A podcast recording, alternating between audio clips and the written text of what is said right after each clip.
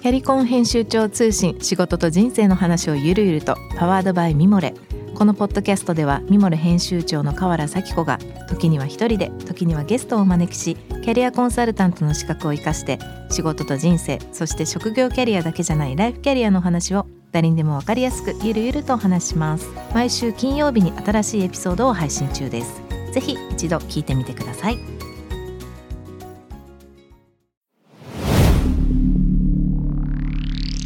こんばんは、ナビゲーター中道大輔です。Vision to the Future 日本のカルチャーを作り出すもの、こと、人の魅力を引き出し、世界に向けての価値観を共有するクリエイティブプログラムです。えー10月の12日の深夜です。えーいかがお過ごしでしょうか。だんだん、こう、秋めいてきて、あの、いい、いい感じの季節になってきました、日本は。まあ、ここ最近、どうですかね、あの、コロナもだいぶ落ち着いてきたので、やっと普通の生活に戻りつつあるような東京ですけども、コロナ以外の話を世の中的にもっともっとしていかなきゃいけないなと思う日々です。うちの店もやっと9時までお酒も出せるようになりましたし、まあこれからもっとね、あのクリスマス等に向けて東京が活気づいてくれるといいなと思います。番組への質問、感想はぜひホームページの方からお願いいたします。ツイッターはハッシュタグビジョンフューチャーをつけてつぶやいてみてください。インスタも、えービジョンフューチャー813ということで、えー毎週更新しております。ぜひぜひそちらの方もお願いいたします。えー今夜お迎えするゲストです、えー編集者でもありまあ最近だとちょっとそれ以外のことも多くやられてるみたいなんですが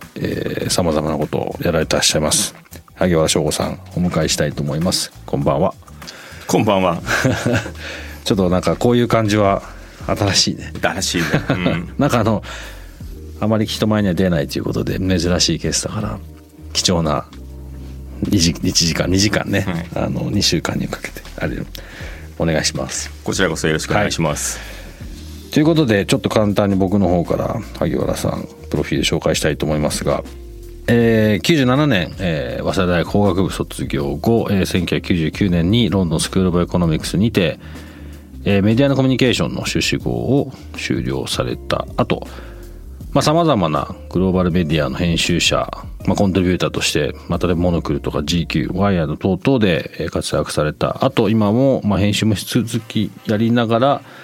まあ、ちょっと後ほど出てくるかもしれないですけど本当に今はいろんなことをやられてるということで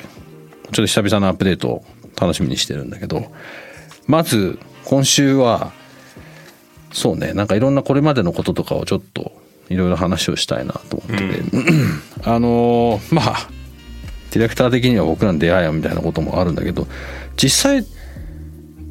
なんかロンドンで出会ってるわけじゃないんね。確か東京だね。東京だよね、でなんとなくその過去が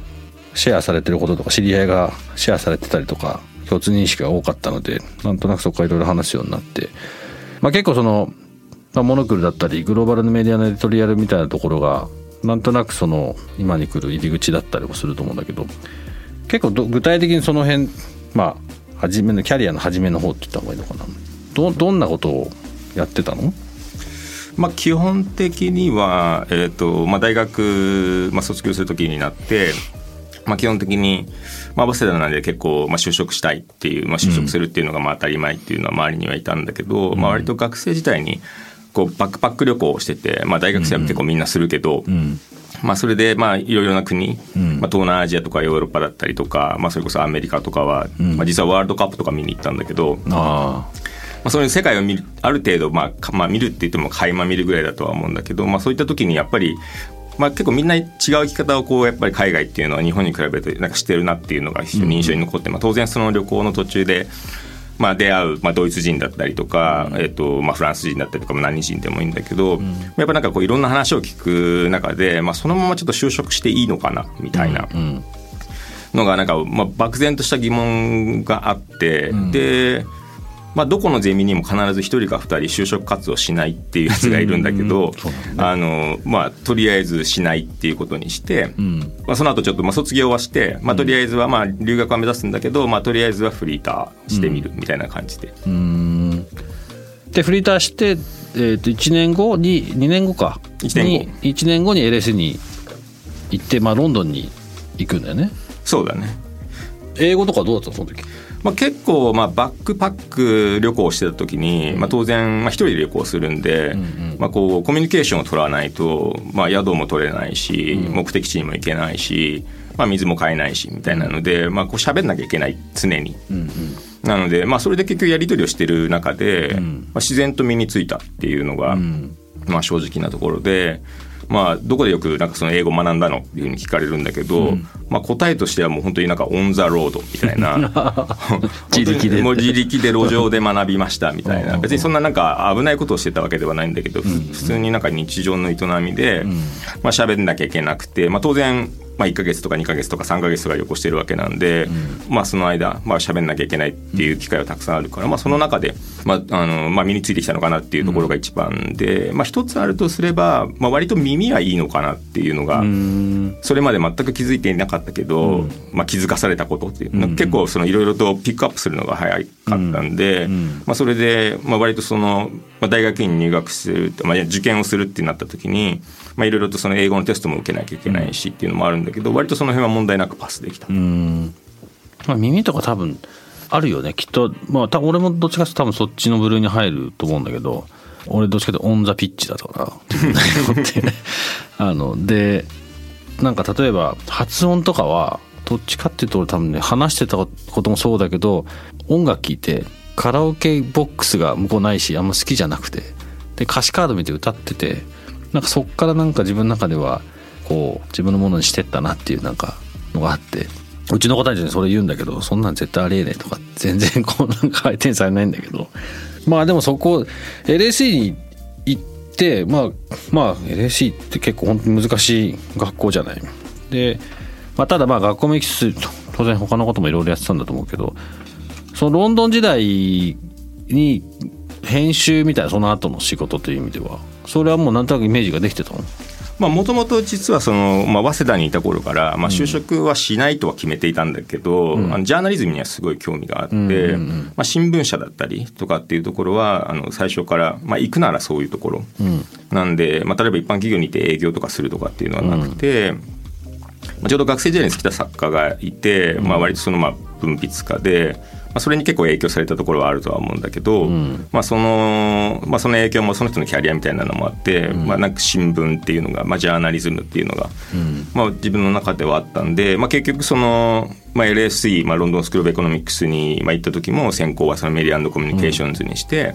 で、まあ、帰ってきて、まあ、ユーミルに就職するっていうんで、まあ、一応その,、まあ、その起点はもう本当大学生の頃にある程度心が固まっていたというか。うん時大学からそのこの若い頃に勉強してったりとかその経験してる中で、まあ、そのメディアに興味持ち始めてる時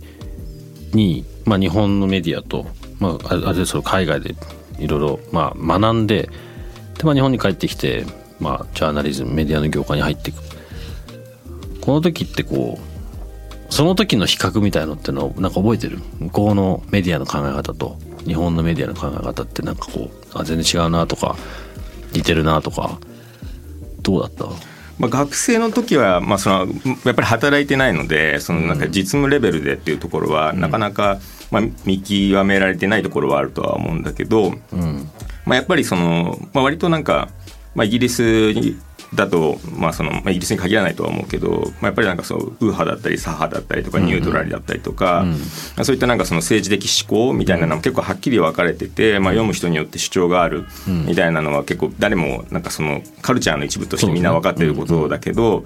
割となんか日本人ってそういうふうに考えないから、うん、まあ、そういうふうに教えられないし、うん、だからなんかこう新聞とか読んでても、まあ、日本の場合は例えばなんか洗剤がもらえるから読売読んでるとかなんか別のものがもらえるから朝日読んでるみたいなので野球チームのチケットとかね。そうそうそう、うん、なんでなんかまあ、まあ、そういったところの違いっていうのはなんかこうちょっと根本のなんか成熟レベルみたいなのは、まあ、そのジャーナリストとしてのキャリアはない時点だとはいえ、まあ、割となんかこう温度差があるなっていうのは、まあ、非常に感じたかな。うん。まあその実際仕事を始めて日本で、まあ、そこからこう日本のジャーナリズムからグローバルのジャーナリストにだんだんだんだんこう進化していく過程があると思うけどどうだろう？日本のその今ちらっと言ったけどその成熟度の違いみたいなところから実際それってこうやって仕事としてこう関わって深く入ってった中では具体的に中入ってってどんな風な感じが日々あったんだろう？まああとはやっぱあったのは結構、まあ、日本の新聞ってその記事の書き方が結構決まっててそのなんかこう W1H みたいなのがあって、それをまあどんだけ書くかみたいな、まあ、その最初になんかこう、まあ、いわゆるなんかフォーマットみたいなのがあって、まあ、どんなニュースでも結構導入が一緒だったりとか、まあ言葉は悪いけどちょっと紋切り型、まああるまあ、逆に言うとなんかその速やかに情報を伝えるっていう意味では、うん、そのそのためにできたフォーマットなんだとは思うんだけど、うん、まあ、それに比べると例えば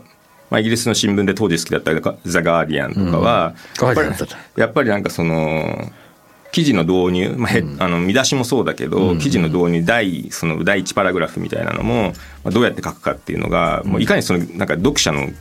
興味をつかむかみたいなところで割とそのクリエイティブがそこでも発揮されるっていうそのスタイルが全然違くてまあ日本だとまあちょっと雑誌の形に近いのかもしれないけどやっぱりなんかそのそういったそのまあイギリスのそのガーディアンだったりとかがやってたようなまあそのまあ今でもそうだけど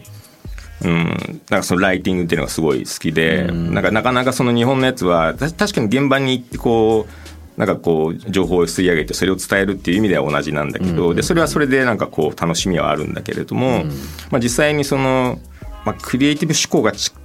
割と少しはあったのかもしれないけど当時からやっぱりなんかこうなんかストーリーを伝えるにあたってなんかもうちょっといいやり方とかもうちょっとなんか読者の興味をつかむやり方とかがあると思ってもなかなかそれができないみたいなところもあったりとかして。確かにね。なんかクリエイティビティって日本の新聞にはあんまりあるかもしれないけど感じないね。言われてみたら確かに。向こうの新聞って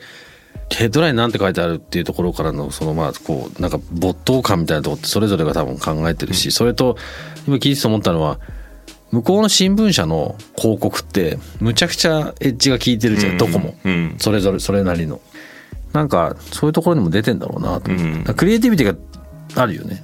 普通にそのなんかスタイルがはっきりしてるっていうか、それがなんかまあまあ、僕個人的な意見だけど日本だとなんかそれは雑誌がやることみたいな。で、まあ、新聞はもうちょっとなんかこうドライっていうかやっぱりジャーナリズムだから、まあ、真面目にというか。なん。かなんとなくそういう線引きがまああるような気がして、まあ、逆にその、まあ、イギリスの話でいうとまあ、その原稿の書き方みたいな見出しの付け方もそうだけど、うん、まあ、写真一つ撮っても、うんうん、まあ、今広告の話があったけど、やっぱりその一面に載る一番大きな写真っていうのは、まあ、なんか普通になんかアートフォトみたいな写真が、ね、まあ、実はそれ事件のものの写真だったりとか、うん、えまあ、その他なんか一面に載ってるその記事の写真だったりとかする、うん、あ写真だったりとかするんで、まあ、なんかそこのなんかこうなんかスタイルみたいなのを意識してるか意識してないか、まあ、クリエイティビティがあるかないかっていうの前の時点のところっていうのの差はすごい結構感じてて、でそれがまあニュースをやってた時はある程度そのまあ、速報性だから、まあ、それはそれで、まあ、ある程度いいのかなっていうところもあったんだけど、だんだんそのフィーチャー記事みたいなのをやるようになって、まあ、その来日した映画監督だったりとか俳優だったりとかのインタビューだったりとか、まあ、アーティストのインタビューだったりとか、まあ、割とその、まあ、ロングリードっていうかそのある程度長めの記事をやるようになった時にやっぱりなんかこうその記事自体のプレゼンテーションっていうのが、やっぱりこう平たく言うとちょっとかっこ悪いっていうか、うん、まああってなんか割とその当然ね記事を書く記事を書くにはやっぱりこう、まあ、最善を尽くすわけで、まあ、それがやっぱり出るところもやっぱりそのやっぱりいい写真でいいレイアウトで、うん、で、まあ、できればいい紙で、まあまあ、新聞だとちょっとわらばんしっぽくなっちゃうってところもあって。なので、まあ、まあそこをやっぱり最終的には自分がやる仕事はその書く仕事だけど、まあ、そういった全体の世界観みたいなのがやっぱり新聞では、まあ、表現するのがある程度、まあ、日本の場合はちょっと限られるのかなっていうところもあったりとかして。まあ、ちょっと5年ぐらい、えーとまあ、読売にはいたんだけど、まあ、その後、まあ雑誌の方に、えーとまあ、軸足を切り替えていく。うん、ただまあその読売にいた時はその英字新聞の方にいたので、まあ、全ては英語で書いて英語で発信すると。うんで、まあ、大学院に出た直後だったのでやっぱり大学院の時のその同級生とまだあの、うん、ものすごいつながってるような時で、うん、やっぱりその記事が出るとみんなが読めるっていう、うん、そのどこの国の人であれ、で、まあ、いろんなフィードバックが来るっていうのは、まあ、すごいやりがいになっていてそのなんかやっぱ英語で発信するっていうことの、まあ、意味っていうのはその、まあ、肌身で感じたっていう、そのメディアとしてはそんなに大きくないかもしれないけど、そのやっぱりそのオーディエンスっていうのがまあ英語で書くことによって、その一気に膨らむっていう。そそこのなんかこうダイナミックさみたいなのはその英字新聞にいてその感じられてよかったな、そっから雑誌にこう入っていく。その時は一番初めはどうしたんだっけ？それがねヘイマーケットっていう、えっと、ロンドンに本社がある、えっとまあ、出版社で、まあ、会長は元イギリスの副首相みたいな人が、あのなんかケンブリッジ出身で、まあ、大学生の時に、まあ、将来に、まあ、俺がなることは2つあってみたいな、一つは会社の社長になることともう一つは首相になることって言って、まあ、社長にはなったけど、首相にはなれず副首相だったっていう人なんだけど。まあ、何はともあれ、えっとまあ、その出版社がちょうど、まあ、東京で、あのーオフィスを建て建てたいと、まあ、日本支社みたいなのを作りたいっていう話があって、まあ、僕の友人が割と代理でやってたんだけど、まあ、そこを一緒にやらないかっていう話になってで、まあ、そこに、まあ、ジョインしたっていうのがその経緯。日本でヘイマーケットあれ作って日本では向こうにある編集物を日本語にして出したいみたいなところがベースだったのとも一番はその、まあ、け結構車系のしあの出版物に強くて例えば F1 レーシングっていう、まあ、日本あの雑誌だったりとかオートカーっていう、まあ、世界で一番古い自動車雑誌だったりとか出してて、まあ、そのくる車車のクリエイティブっていうところに結構、えっと、自家車ある会社でで当時そのあのまあ、いわゆる今でもカスタムパブリッシングっていうそのクライアントがいてそのクライアントのためのカスタム雑誌を作るっていうのが、まあ、大きなビジネスの軸の一つにあってで、まあ、当時すでにクライアントがトヨタだったりとか日産だったりとかそのまあ日本企業、日本の自動車メーカーがクライアントとしていたので、まあ、そことのコミュニケーションをまあ密に取るためっていうのもあって、とまあ、東京にオフィスを持って、まあ、要はなんかそのロンドンからちょっと遠隔でなんかこう心半ばでやってるような感じじゃなくて、まあ、よりコミットしてるっていう、まあ、姿を、まあ、クライアントにも見せるっていう、まあ、意図もそこにあったとは思うんだけど、でまあ、その拠点を設けたいっていうことで、まあ、そこに、えーとまあ、入ることを、まあ、決めたと。なんか雑誌社っていう、まあ、一応雑誌社、まあ、メディアだけどやってることは結構そのクリエイティブエージェンシーに近いよねそういう意味でこの時って。そうでもない。まあ、その時は実際にもう、まあ、まさにその、まあ、その時はまだウェブとかっていうのもそんなにみんなやってなかったので、まあやっぱりまだその紙のまあ雑誌だったりとか、まあ、ちょっとタブロイドみたいなものだったりとかをまあ作りたいっていうのが、まあ、割とその要望としては多かったんだけど、まあ、そこはもう本当にもうデザインからその記事の内容から、あのそういうのもまあゼロからプレゼンしていくっていう形なので、まあ、基本的にロンドンにアートディレクターがいて、まあ、一緒にやるんだけど、まあ、あの当然日本のクライアントの要望は聞きつつ、まあ、そこはこうまとめていくっていうところで、だからまあ編集の仕事まあ、いわゆるコンテンツを作るっていう、まあ、記事を作るっていう編集の仕事が、まあ、メインではあるけれども、まあ、そういったところそのなんか、まあ、クリエイティブを作っていくっていうそのプロセスプロデュースしたりだったりっていう、まあ、プロセスもそこで結構、まあ、新聞記者の時はそれはなかったので、まあ、そこはあのそこでだんだんこう得ていったっていう。志田はじゃあイ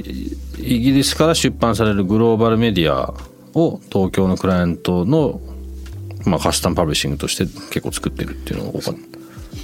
そその時はもう本当にそういった感じで、えっとまあ、基本的にはその会社ヘイマーケットっていう会社の当時の売りはそのまあロンドンにまあコアとなるクリエイティブチームがいて、でえっとそれとまあ各リージョンにオフィスがあって、そのローカルのコンテンツと、まああのまあ、グローバルなコンテンツとをあの、まあ、作れるっていうのとあとはこう何語にも翻訳ができると。そのなんか英語版日本語版だけじゃなくて、まあ、ドイツ語版ドイツ語版もできできるし、まあ、フランス語版もできるし、まあ、クライアントの要望でここのエリアで例えばあの集中的に何かをしたいっていうんでやるやりたいというのであればそれも作れるっていうのがあの当時の一応一番の売りで、そのマスター版と呼ばれる英語があって、まあ、それをもうどこの国でも、まあ、いかようにも編集して、まあ、出せるっていうので、まあそのまあ、グローバル企業であればマーケットのニーズに合わせて中をその編集したいっていうのもあるだろうから、まあ、その辺はまあ、適宜あの対応できるっていうところが、まあ、一番の売りだった。面白そうだよねこの仕事。すごい楽しかったんじゃない？まあ大変だ。まあでもなんかいろいろと学んだっていうか、まあ割とその、まあ、2人しかいなかったんで。あそうなの？あ日本のオフィスにはね、ん。なのでまあ割となんかももう全てをやるとかっていう感じでもあったので、まあその辺はまあでもそこで、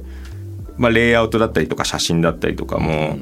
まあ、なんかいい写真みたいなの当然、まあ、わわかるけど、まあ、じゃあ実際にそれをどうその例えば自分が取材したことで表現するのかとか、まあ、クライアントのニーズに従ってどうあのそれを実現するかとか、まあ、どのフォトグラファーがいいのかとか、まあ、デザインするとどのアートディレクターがいいのかなんてことは新聞社新聞社の時は考えなくてよかったので、っていうかまあ考えるその素地も何もなかったので、まあ、そこから割とそういった、まあ、よりクリエイティブ、まあ、そのビジュアル的な部分かもしれないけどクリエイティブといっても。とまあ、そこのところを、まあ、割とそこのところもやるようになって、なんとなくこうバランスが自分の中ではバランスが取れてきたっていうような、まあ、時期ではあったかな。と。日本のそれこそメディアとか編集出身の人で、まあ、正直正吾の見てるようなそのグローバルのクリエイティブのエクセキューションとかそのデザインとかのバランスっていうかななんか知見みたいのって持ってる人ってそんないないもんね。自分でもそう思わない。そういう人だって俺見たことないもん。まあこういうとこからやっぱ来てんのかもしれないけど。まあ、実際になんかまあそのずっと後になるけど「あのまあ、モノクル」っていう雑誌があって、そこのまあシスターカンパニーでウィンクリエイティブっていうのがあって、まあ、ウィンクリエイティブがその、まあ、結構世界中のアカウントをやってるけど、まあ、やっぱそのなんかレクサスのアカウントもやってて当時そのやっぱりなんか雑誌を、まあ、グローバルに出して作ってたんだけど、まあ、ちょっとある事情があって、えっとまあ、辞めなきゃいけないと。まあ、まあ基本的にはもうロンドンに引っ越したんだけど、まあ、なので日本での仕事ができないということで、あのまあ他にじゃあできる人をちょっと紹介してくれると助かるっていうふうに、まあ、ロンドンの方から言われて、誰だろうみたいな。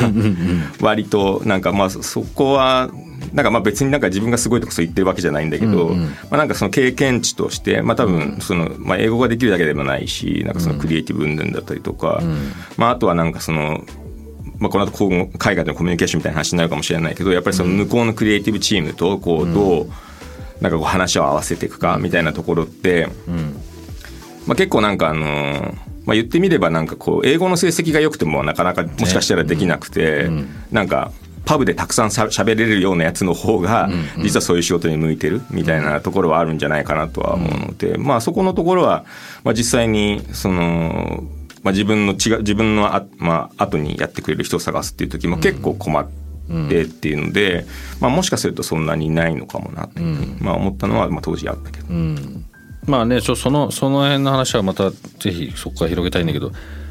そのなんだろうな多分文化なんだよね。カカルチャーの要は言葉はまあ一旦置いといたとしてまあ喋んなきゃいけないけど、まあ、それスタートラインのみたいなもんで、その先の、まあ、共通のそのまあ subject というかそのね問題とかそれに対してのポイントビューをどうやってその言葉を通じて返してこうシェアして共感して違うって言わなきゃいけない時言ってみたいなそのなんかキャッチボールがすごい大事じゃない？それがなかなかあのできてないのは日本人にとってすごい不利だなと思う。今後のねいろんな意味で。今もそうだけど。そこはまあちょっとこの番組のテーマの一つであるなんとなくその日本と世界のをどうやってこうつないでっていくかっていうところの一個一番でかいとこにコミュニケーションがあるなと思ってるんでまあ今日も来てもらったんだけど本当にまあすごいそこは共感するしなんかリスナーの人に伝えたいポイントのすごい大きなとこかなと思ったんでちょっとピックアップしてみましたさっきのあのジャーナリズムというか日本の新聞社とメディアと海外のメディアの違いみたいなところにもおそらくこれ紐づいてるなと思うんだけど、まあ、意見というかポイントビューをはっきり言わなきゃいけないし言うじゃないですか。なんかそことさっきの英語っていう言葉の使い方じゃなくてその後ろにある話みたいなのがなんかつながってるなって今聞いてて思ったんだけど。まあそのね仕事でもじゃあ読売新聞の英語版から、まあ、ヘイマーケットを得て、まあ、モノクルとか、まあ、GQ 含めエスクワイア含めいろんなことややってきた中で今言ったその、まあ、自分の、まあ、ポイントビュー考え方考えてることの表現みたいなこう軸みたいのはやっぱりすごく持ってたじゃない？それとまあ意識的にはあんまりまあ持ってなかったっていうような気もしなくもなくて、まあそれほどなんか、まあある意味そのこうしなきゃいけないっていうふうに考えていたわけではなくて、まあ今こうある程度の年になってこう振り返ってみると、まあ割となんかこう一貫してるようなとこもあって、まあその、まあそういうふうになんか思ってたようにも見えるんだけど、まあ基本的にはなんかこう、なんだろうなちょっと、まあ、何をやるにもちょっとパンクじゃなきゃいけないと思っていて。あるで。ななんかこうやっぱなんかお王道っていうか、なんかもう世の中いいと言ってることはとりあえずなんかまずやらないみたいなと,、ところが就職しないって言ってみたいね。まあ まあ確かにね。だったりとかあってまあ今でもなんかやっぱりそのそのなんかこう精神はちょっとあの持っとかないと、なんかまあいけないのかなみたいな、なんかあのちょっと学校の先生とかに褒め褒められ始めたらちょっと疑わないといけないみたいな。なんかまあまあそうそういったところがまあ前から結構まああってだからまあ結局そのまあいろいろと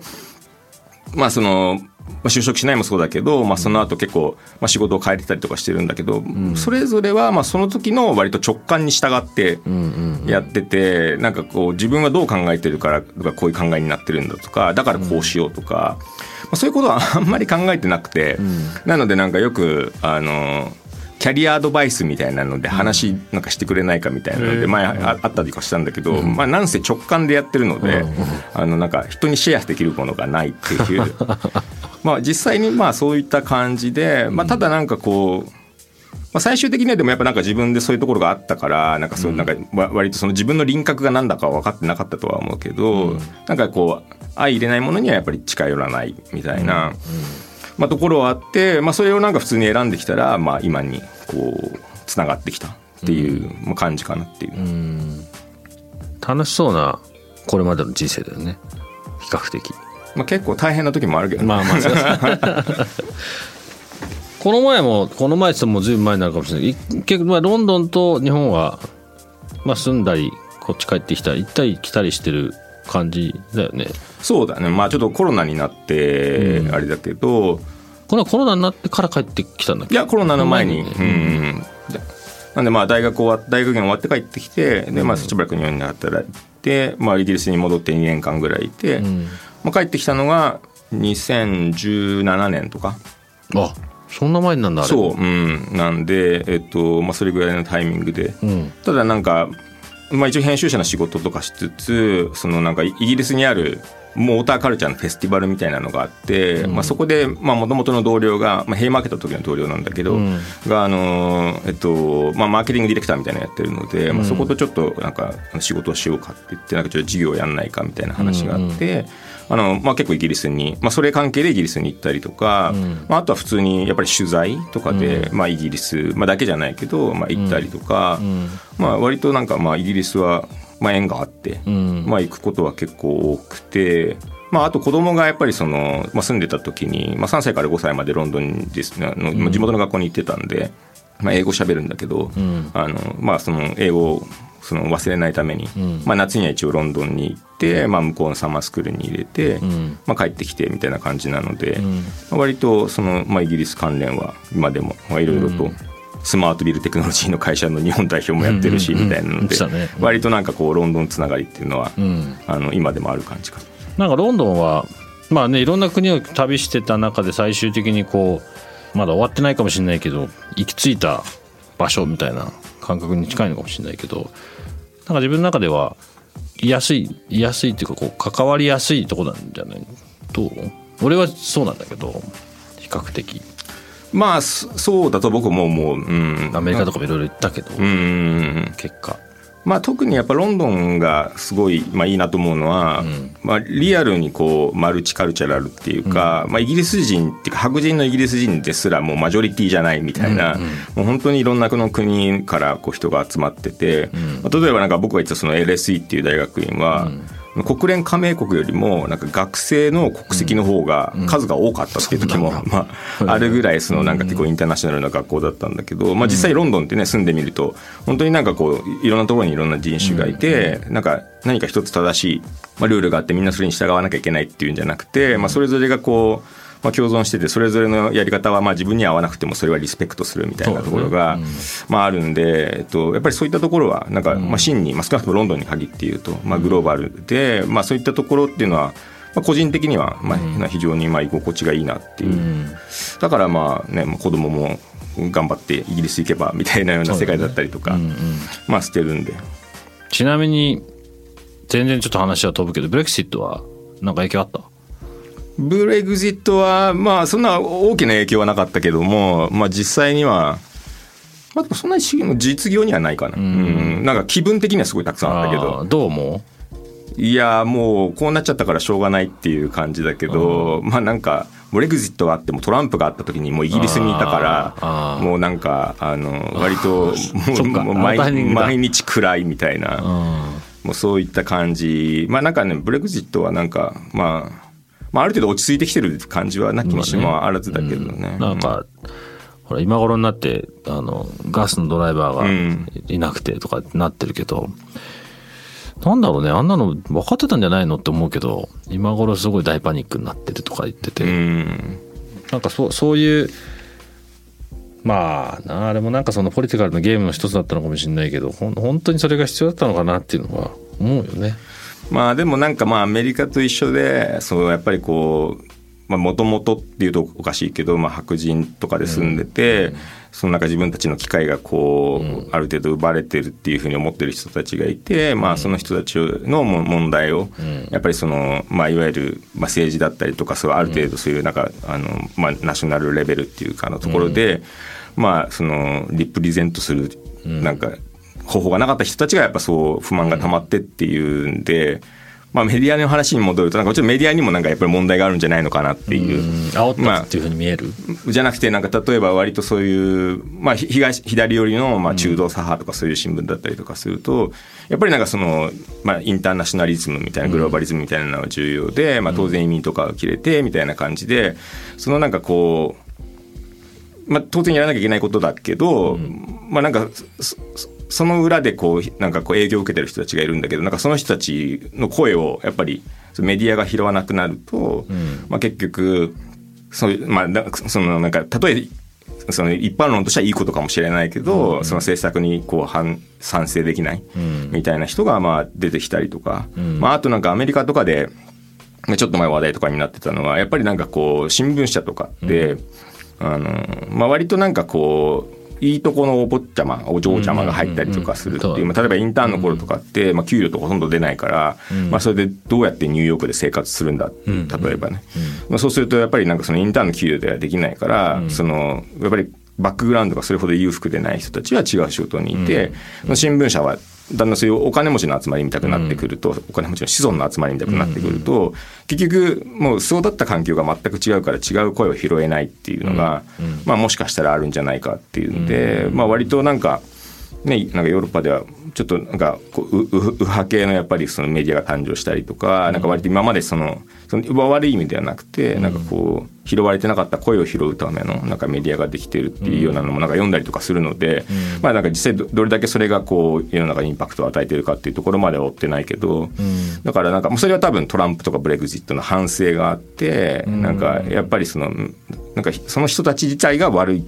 だけではなくて、うん、多分なんかすご声が声を拾うのはメディアの多分仕事だろうから、うん、まあ、もしかしたらそこをやってなかったんじゃないかみたいな反省は、うん、まあ、それはそれとしてあるんじゃないのかなっていうのが僕の印象ですけど。なるほどね。まあなんかああいう話ってこう特に日本だと、まあ、一つのこうニュースに過ぎないみたいな感じでこう流れちゃってる気がするから、まあ、特に日本の場合はあんまり移民もいないしいるいるって言ってるけど全然それねロンドンとかに比べたらまだまだ全然だし別にそれを目指すわけでもないかもしれないけどただすごい長い目で見たら人口減ってってるから、まあ、明らかにコンビニにはアジアの人増えてきてるしまあなんかそっちもちっちゃなスタートかもしれないけどそっちかってそういう話が今後ある中でなんかその身近というかね自分たちのことにはなり得るなみたいなことはなんかヒントにならないかなとはちょっと個人的には思ってたんだけどね。まあでもなんかちょっとまたイギリスも少しねこれであのコロナなんかこの前ちょっと行って帰ってきたんだけどプレミアのゲームに人が入ってるっていう時点でなんかであとまあ毎毎週それがやっぱあるじゃない？ああいうのでこうあやっぱ帰ってきてよかったなみたいなすごい思ったりするから まあ日々のなんかねそういう当たり前の中にパブがあってフットボールがあってその話を月曜日にどうだったみたいなそういうのがねまあちゃちゃそれでいいなとも思うんだけどまあ日本もそういうことをなんかそういうそういう文化をねなんか違う形でまた作れたらいいかなと思うんだけど。まあということでちょっとなんかたわいもない話から鍵原さんの過去の話を少しずつ紐解いた今日でしたけどまた来週またちょっとねもう少し今後のことを、まあ、さっきチャートでしたけど新しいプロジェクトの話なんかもあるみたいなんでその辺の話をシェアさせてもらったらいいかなと思います。今日は忙しい中どうもありがとうございます。ありがとうございました。J-Wave. Vision to the future. Vision to the Future. 中道大輔がお送りしております。で今日の鍵原さんの話いかがでしたでしょうか？まあなかなかねあのーだいぶ人とは違うような背景を持ってる人なのでまあいろいろとへえなんて思うこともたくさんあったんじゃないかなと思いますがまあなんかその僕一つ日本例えばうん、日本のメディアはもっと強くならなきゃいけないなと思ってる部分があってま全体的に今日の話も出てたかもしれないけど一個分かりやすい中で俺が勝手に思ってるのは日本のサッカーの日本代表を世界に本当に向けて強くするためには日本のメディアが変わんないと思ってる。なぜならまともなまともに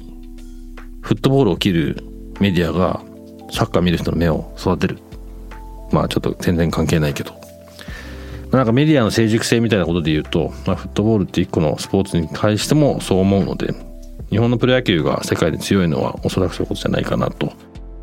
思います。えー来週も、えー本日と同様に萩原さんをお迎えしていろいろとお話を伺っていきたいと思います。番組への感想質問等ございましたらぜひ番組のホームページからメッセージをお願いいたします。ツイッターは「ハッシュタグビジョンフューチャー」をつけてぜひぜひシェアしてみてください。そして番組のインスタグラム更新しております。えービジョンフューチャー813ということで、えーそちらの方もぜひぜひチェックしてみてください。Vision to the Future ここまでのお相手は中道大輔でした。えー See you next week. Good night.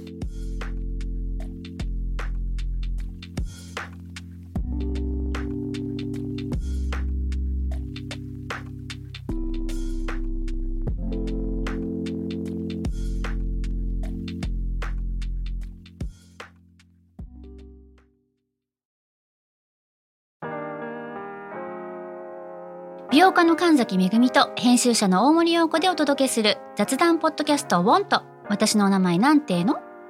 ふと私って誰なんだ？と自分がぐらついてしまうそんなあなたと毎日を楽しくするサバイバル術を一緒に考えていきます。ウォンとは毎週水曜日朝5時に配信。ぜひお聞きのプラットフォームでフォローしてください